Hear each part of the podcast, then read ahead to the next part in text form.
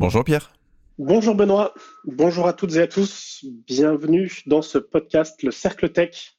Aujourd'hui, Benoît, on parle de... Du TGM. Mais qu'est-ce que c'est le TGM Pierre? Bah, L'idée, c'est de parler du taux journalier moyen, donc le terme qui est utilisé euh, dans le monde du freelancing, dans le monde de la tech, pour dire bah, combien on vend sa journée en moyenne. Et souvent, c'est le prix qu'on utilise, en tout cas, c'est la somme qu'on va annoncer à un prospect. Toi, Benoît, est-ce que tu te souviens euh, quand est-ce que tu as utilisé ce terme TJM peut-être pour la première fois?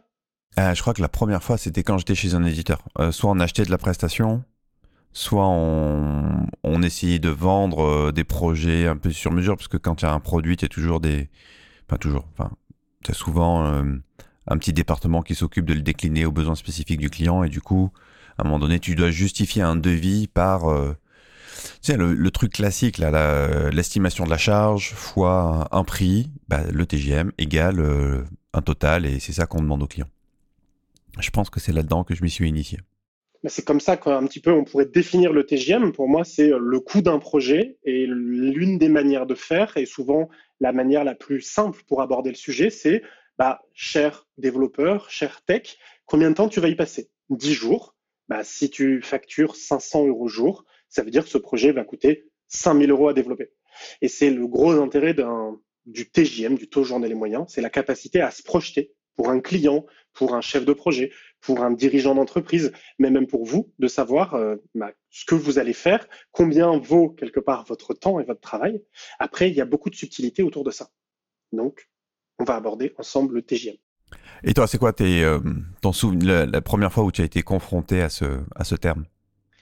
Moi, j'ai été confronté à ce terme, un pied en France, un pied en Suisse, et avec des euh, énormes disparités. Parce que j'avais l'habitude d'avoir des techs à 5 600 euros euh, côté français, donc de TGM, et euh, plutôt à 1200 ou 1500 francs suisses.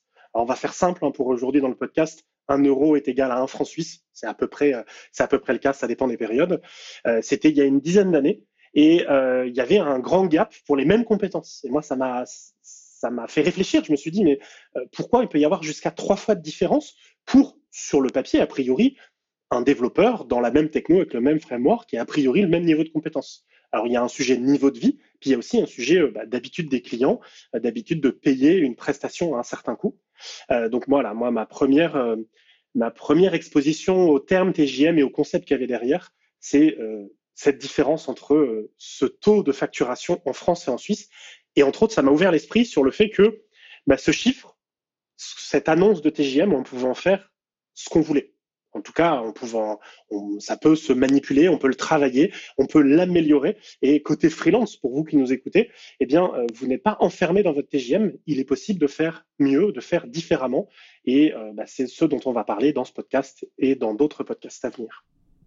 Yes, avec Pierre, cher auditeur, on t'a prévu une petite série là sur le sur le TJM.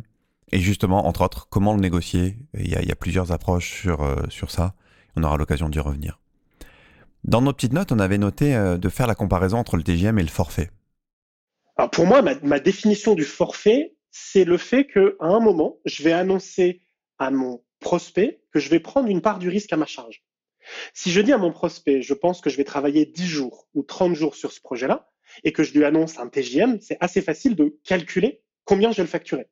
Mais la discussion, et souvent le contrat qu'il y a derrière, c'est que bah, si j'en passe 8, je facture 8. Si j'en passe 12, j'en facture 12. Par contre, sur le forfait, eh bien, si je dis je pense y passer 10 jours, j'annonce un prix. Et si j'en passe 8, bah, les deux jours qui restent sont dans ma poche. Si j'en passe 12, je prends le risque. Et quelque part, le client prend aussi le risque parce qu'il il accepte d'en payer 10 et il veut un résultat en face. Et si vous en passez 5 ou 15, pour lui, c'est pas son problème.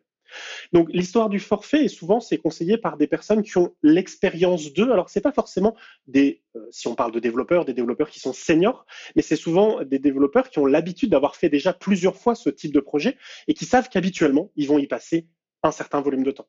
Et donc, il y a un moment, ils vont proposer ce forfait. Alors pour vous qui vous posez la question, souvent, moi, le conseil que je donne, c'est de dire, estimez le projet comme si vous alliez vendre du TJM, donc un volume de jours, et prenez une marge de sécurité. Alors ça, c'est un sujet, mais aussi bordez le cadre. Soyez ultra précis sur ce qui inclut ou n'inclut pas le projet. Est-ce que vous fournissez des lignes de code? Est-ce que vous fournissez un projet en production, un projet packagé, un projet publié sur un store? Et souvent, la difficulté sur le forfait, c'est pas la compétence du tech. Ça arrive des fois, mais c'est très rare. C'est plutôt l'incompréhension entre ce qu'il y a dans la tête du client et ce qu'il y a dans votre tête à vous. Et comme d'habitude, quand la relation se tend, c'est qu'il y a un souci de communication. Toi, Benoît, est-ce que le forfait, c'est quelque chose que tu as déjà eu l'occasion de mettre en œuvre? Et si on te disait TGM ou forfait, tu as une préférence? Ah, euh, Cette question, euh, alors est-ce que j'ai... Euh, oui, j'ai fait pas mal de forfaits. Cette question TGM, en fait, dans ce que tu dis, je crois que tu, parles de... Pour toi, tu associes, en fait, implicitement, je suis en train de m'en rendre compte pendant que tu le dis, TGM à régie, en fait, j'ai l'impression. Et du coup, je négocie effectivement mes contrats. J'ai fait les deux. J'ai négocié des contrats à la régie et au forfait. Et au début, je préférais clairement la régie avec un TGM fixe. Parce que la vraie différence, en fait, c'est que dans les deux cas, tu peux calculer un TGM. C'est juste qu'il y en a un qui va être fixe et l'autre qui va être variable. Et au fil du temps, on a appris à gérer du forfait. Au début, on mangeait la grenouille, et puis petit à petit, on a appris à le faire. Et au fil du temps, on a commencé à avoir de meilleures performances au forfait qu'à la régie. Donc, euh, quand tu me poses la question, est-ce que je préfère l'un ou l'autre? Euh, ça va dépendre d'énormément de facteurs. Euh, typiquement, est-ce que le risque est maîtrisé ou pas? Si je maîtrise mon risque vraiment, alors je suis capable d'avoir une bonne estimation et je préfère travailler au forfait parce que euh, ben, j'ai plus de marge sur la négo. On pourra en reparler sur ça. Si par contre je maîtrise pas mon risque, très clairement, ça serait suicidaire de, de faire du, forfait. Quoi. Je, je propose de la régie si j'ai envie de le faire. Aujourd'hui, tu vois, dans mon activité aujourd'hui, je ne fais plus de régie. Ça ne veut pas dire que j'en ferai plus jamais. Des fois, j'y pense. Pour plein de raisons, on pourra en reparler. Mais euh, aujourd'hui, je fais exclusivement du forfait. Et toi, qu'est-ce que tu, sur quoi tu bosses aujourd'hui? Bah, si on reprend euh, régie versus forfait, tu nous dis qu'on peut calculer le coût du TGM. En effet, euh, bah, in fine, si j'ai vendu 10 Ah oui, moi, a, posteriori, ça, a posteriori, comme on traçait tout notre temps, je le je connaissais. En fait, a posteriori en temps réel. En temps réel, on faisait une, une estimation de notre reste à faire et de ce qu'on avait consommé. Donc, on voyait l'évolution du TJ en permanence. Donc, on est capable, a posteriori, sur un forfait, de calculer un TJM réel du temps passé versus euh, euh, bah, divisé par la facturation, plutôt la facturation divisée par le temps passé, ce qui nous permet d'avoir un TJ euh, réel facturé. Alors c'est quelque chose que moi je vous invite à faire, vous qui écoutez ce podcast, de bah, regarder potentiellement par exemple sur les 12 derniers mois regardez le chiffre d'affaires que vous avez généré, le nombre de jours que vous avez facturé, et ça peut vous donner un ordre d'idée du TJ réel que vous avez euh, euh, vendu. Ça peut être très intéressant. Alors, il y a plusieurs manières de le calculer. On peut le calculer sur les jours réellement euh, pratiqués chez un client, mais après, on peut aussi le, diviser par le nombre réel de jours ouvrés dans l'année, de jours pour lesquels vous auriez pu travailler pour un client, en sachant que bah, très compliqué de travailler 100% euh, du temps ouvrable, ça veut dire que euh, l'administratif, le commerce, euh, tous les sujets avec des partenariats, des formations, vous êtes obligé de le faire sur votre temps personnel. Ce qui, de mon point de vue, n'est pas raisonnable.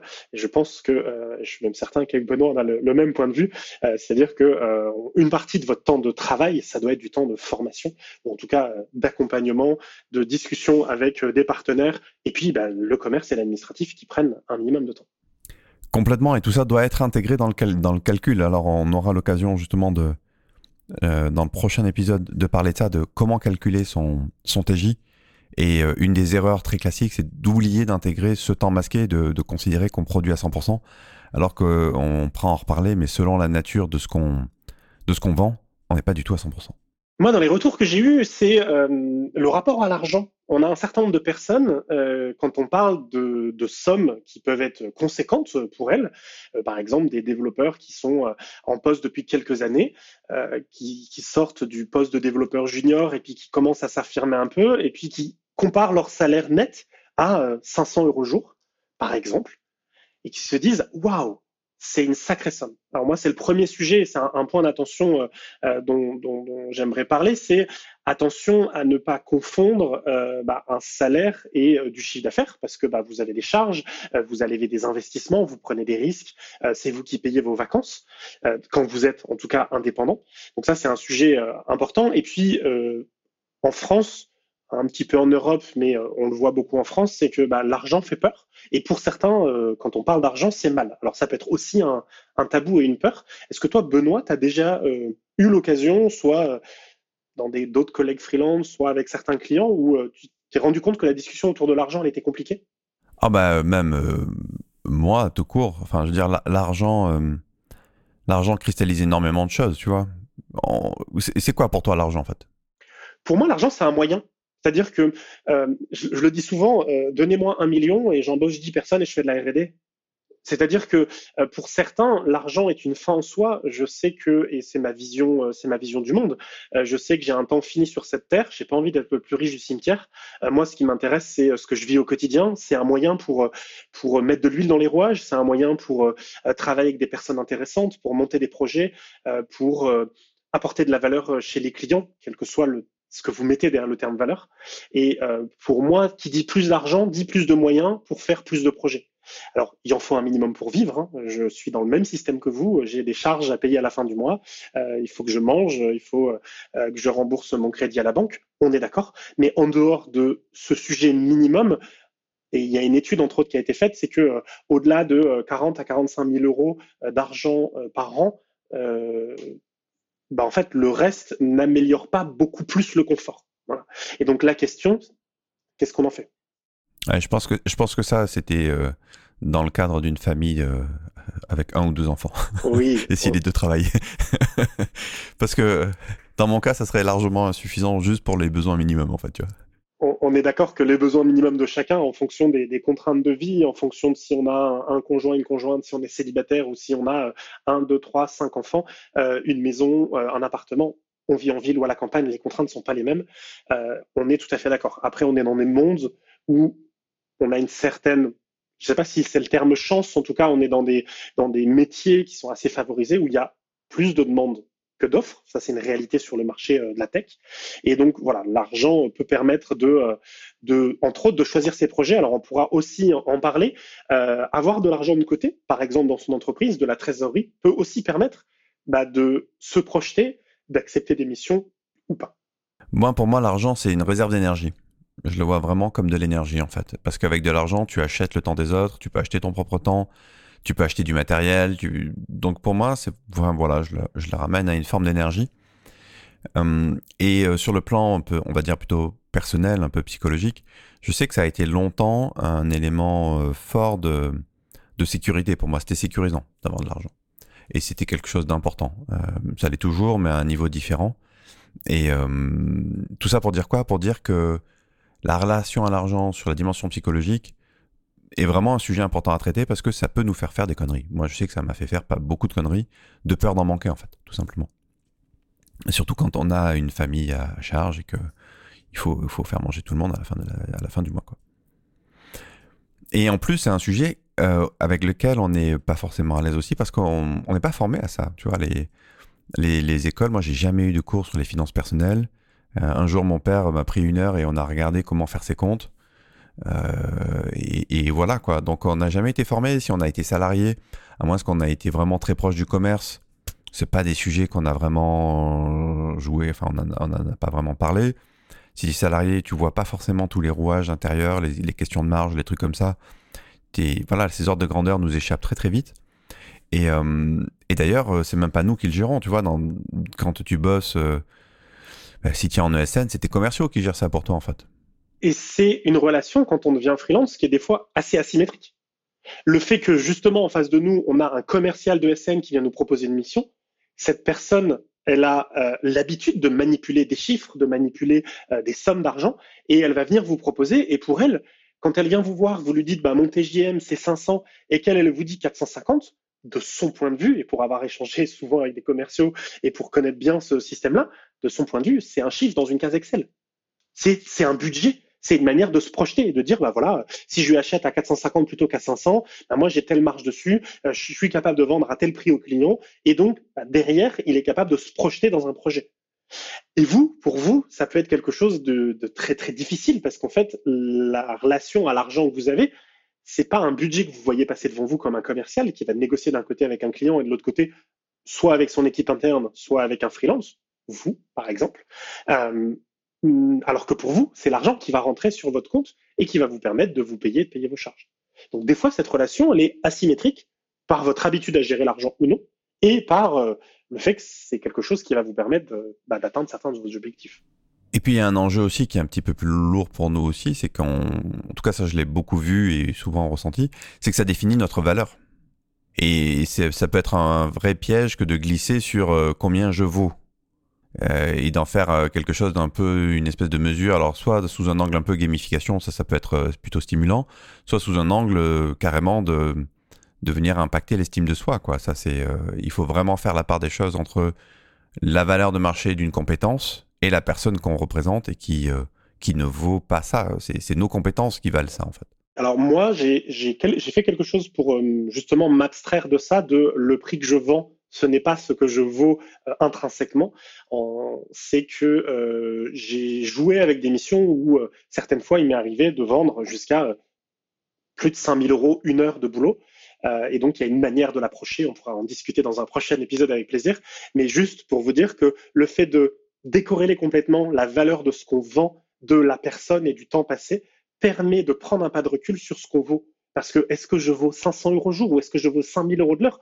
En fait, je vaux ni l'un ni l'autre. Je suis un humain avec mes qualités, mes défauts, avec mon enthousiasme, avec mes projets, avec mes jours hauts et mes jours bas, et mes capacités à amener de la valeur chez un client. Et en fait, ce qu'on calcule, c'est ce que le client va en ressortir comme valeur, plus que ce que moi, Pierre, je vaux réellement. Donc, mais ça, on en, on rediscutera dans un prochain épisode avec grand, grand plaisir. On arrive un peu à la fin de la timebox. Est-ce que tu avais encore un point que tu avais envie d'évoquer euh, sur, euh, sur cette introduction sur le TJ en fait? Moi, il y a un, point, c'est euh, s'il y a une seule chose qui peut m'empêcher de dormir liée à ma boîte, c'est quand ma trésor elle est trop basse. C'est un sujet d'argent et c'est un sujet de je peux pas me projeter dans le temps et donc vite vite vite il faut avoir des missions et donc j'ai moins de soupapes de sécurité. Et donc moi, c'est un point sur lequel je vous invite à réfléchir, c'est euh, on fait pas un TJ pour se payer à la fin du mois. On, se fait un TJ en ayant une projection sur le long terme. Et en tout cas, moi, je sais que je dors bien la nuit si j'ai de la trésorerie devant moi. Clairement, je pense que ça, c'est un sujet qu'on pourra reprendre dans les, dans les prochains épisodes sur comment le calculer, comment gérer ces choses-là, comment gérer tes intercontrats, euh, cette question de réserve. Euh, en tout cas, ce qui est sûr, c'est que et là, on, plante un petit peu une graine aussi sur pourquoi chercher à le maximiser. Pas forcément juste par, pour, de l'ego, c'est aussi pour amener ce genre de choses parce que bah, si tu fais un TG à 600 au lieu de 500, tu vas 20% plus vite. quoi. C'est aussi, aussi basique que ça. Pierre, il est temps de conclure. Eh bien, merci à, à toi de nous avoir écoutés. Si tu es freelance et que tu aimerais percer le plafond de verre de la régie, bah, viens assister à notre conférence qui est en note de cet épisode et on t'expliquera euh, l'envers du décor de sortir de la régie et devenir entrepreneur. Et euh, dans tous les cas, on reste euh, à ta dispo et on aura plaisir à échanger avec toi. Et donc retrouve-nous sur lecercletech.com. À bientôt. À bientôt.